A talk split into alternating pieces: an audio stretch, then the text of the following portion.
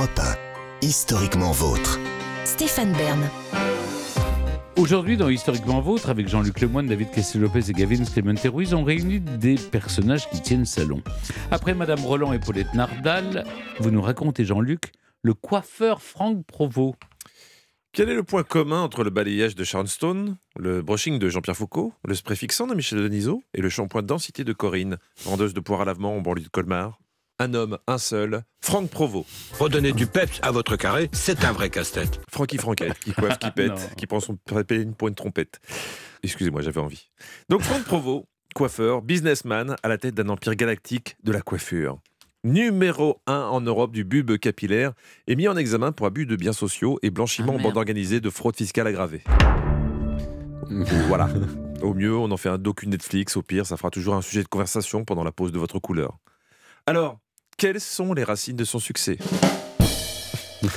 Comment est-il devenu si populaire Détendez-vous, Et un travail si évolutif. Oh oui.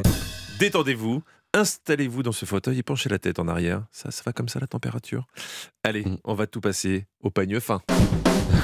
Ah, pas mal. Notre roi du shampoing coupe-coiffage est né en 1946 au Lude. Et vous savez où c'est le Ah Lude oui, bah oui, dans la Sarthe. Dans la Sarthe, Le château exactement. du Lude qui appartient en Nicolaï. Que j'embrasse, j'ai salué ici. Vous connaissez tous tous les gens qui Ah possèdent bah des oui, châteaux. bah oui euh, le patrimoine, c'est un peu mon affaire, monsieur Ah ouais. Lemoine. Ah mais oui, c'est vrai. J'avais pas fait le lien, mais je me disais, je Oui. vous connais. D'accord. Oui, on est encore loin du glamour du festival de Cannes. hein. Le Lude, c'est- joli, mais c'est pas, pas le festival de Cannes. Même si ça commence un peu comme un film des frères Dardenne. La famille de Franck Provost est d'origine paysanne et vit des aides de l'État. Son père est un ancien militaire, invalide de guerre.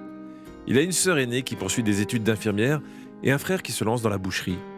Et pour couronner le tout, son vrai prénom, c'est Yvon. Ça sent la palme d'or. Yvon Provo. Yvon Provost. C'est sa maman qui décide de son avenir professionnel en apprenant qu'un salon de coiffure du lutte recherche un apprenti et en l'encourageant à saisir cette opportunité. Ah, merci maman, ça tombe bien, j'adore l'ammoniaque et parler de la météo, aurait-il répondu. Et allez, c'est parti pour un CAP coiffure. Le lundi, c'est école et le reste de la semaine, c'est travail au salon. Mais plus pour faire le ménage hein, que des régés colores. Yvon se cogne 82 heures de taf par semaine, y compris le dimanche matin. Il peut enfin commencer à couper de la touffe lorsqu'il est engagé comme coiffeur débutant dans un salon de la Flèche, toujours dans la Oui, Sarthe. Mais c'est pas la Là là où il y a le prix, là, Le prix de la Flèche, là, oui, oui. fondé par Henri IV en 1604. Mais vous- ah oui, mais vous y connaissez moins en salon de coiffure, c'est bizarre. bah oui. Ah, mais c'est pas la folie, hein, c'est pas la folie euh, le début, même s'il a commencé à coiffer. Il aime pas vraiment le métier, il est pas passionné, Franck. Enfin, Yvon. Il, il a les doigts qui sentent la laque, il s'ennuie, il gagne sa vie. Point. C'est son papa, tout en se frottant le pied beau, qui l'incite à poursuivre sa carrière à Paris, où il découvre une nouvelle vie, mais également qu'il lui reste encore beaucoup à apprendre. Yvon et sa bande de Helnet débarquent donc à la capitale. À l'époque, il n'y a pas d'école ni de vraie formation pour se perfectionner. Il suffit juste de savoir tenir une paire de ciseaux et d'être à jour dans ses paris matchs. C'est grâce à des rencontres et aux amitiés qu'il lie avec d'autres coiffeurs que Franck se retrouve à participer à des concours. Qui sera le plus rapide pour la mise en pli? Comment bien se faire effiler Cire matifiante ou j'ai l'effet mouillé Tout ça, ça l'excite notre Yvon et ça lui réveille un esprit de compétition qui lui donne enfin goût à son métier. Et ça paye. Yvon se fait appeler Franck, ou Francky le gros le week-end, et ouvre son premier salon en 1975 à Saint-Germain-en-Laye dans les Yvelines. Il remporte également les titres de champion de France et de champion du monde. Il est lancé notre Francky, il a le sèche-cheveux qui fume. Un salon c'est bien, deux salons c'est mieux. Et hop, en 1979, nouvelle ouverture, cette fois à côté des Champs-Élysées. Il révolutionne le principe même du salon de coiffure en assurant un service en continu et sans rendez-vous. Oui Stéphane, comme une pute. J'ai rien dit, j'ai rien dit. Non, je vous ai entendu. rien Je vous ai dit. Non. entendu. Non, j'ai rien dit. La suite, Ne me faites pas dire ce que vous avez envie de dire. hein, non, voilà. pas du tout. Assumez. La suite s'enchaîne à une vitesse impressionnante. Franck va aller plus loin, plus haut, oui, plus haut que toutes les étoiles qui brillent en toi, plus haut.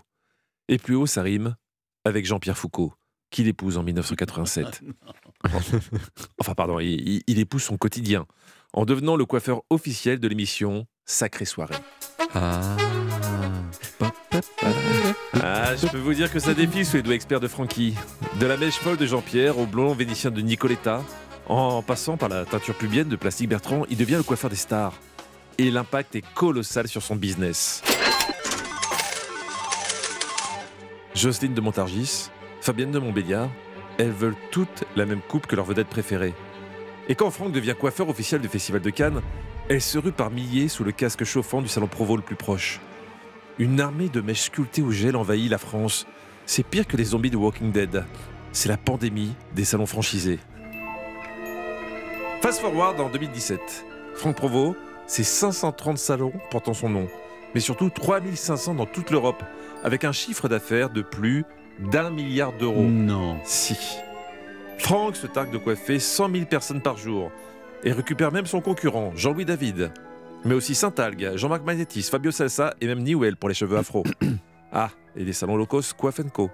Où pour 20 balles, c'est tondeuse comme à l'armée et séchage à la serviette un peu rêche. Oui, c'est lui également. Par il a racheté les concurrents. eh ben oui, Ouais. Magnatis. hein, Bah, c'est ça. C'était le salon chic. et Maintenant, c'est. Franck à l'époque, ouais. Ouais. Par contre, Gina Gino, les chandelles et le cabaret de la moule à l'envers, c'est pas lui. Ah, Il n'a pas tout racheté non plus. Il bosse en famille avec sa femme et ses enfants. Son fils est directeur artistique du groupe et sa fille en charge de la communication. On leur doit des phrases d'accroche comme euh, C'est une ode à la modernité, aux différentes perspectives, une parenthèse qui offre un tout autre regard, avec toujours cette touche de provocation élégante et raffinée. Oui, on parle de coupe de cheveux. C'est aussi ça la magie Provo. Vous vendre un dégradé comme l'étape ultime de l'accomplissement de soi. Un petit écran de fumée marketing qui cache aussi eh ben, une grosse fraude fiscale. Ah oui. Ça me fait de la moi Francky ne passe plus derrière le bac à shampoing, mais sur le banc des accusés. Le groupe Provaliance, le sien donc, aurait au moins un logiciel de caisse réussi à détourner 20 millions d'euros. Le principe est simple. Grâce à une clé USB insérée dans la caisse enregistreuse du salon, il est possible de faire disparaître les transactions payées en liquide, Ah oui. mais malheureusement pas les carrés plongeants des vendeuses Marionneau quinquagénaires. Bref, plus de 250 agents du fisc débarquent dans les salons et au siège du groupe. Francky est mis en examen. Les magouilles auraient commencé il y a 20 ans entre deux tons sur ton. Il nie évidemment toutes ces accusations et affirme qu'il n'est absolument pas de mèche avec les coupables. De la décoloration au blanchiment, Franck Provo reste un exemple de réussite made in France. Et s'il faut le blâmer pour quelque chose, c'est surtout pour la crête de Pachi pendant la saison 3 de la Starac. Sinon, ça va. Ah, vous vous souvenez de ça encore hein? Bah oui, on peut pas oublier ça. Non, on peut pas. Non, merci Jean-Luc.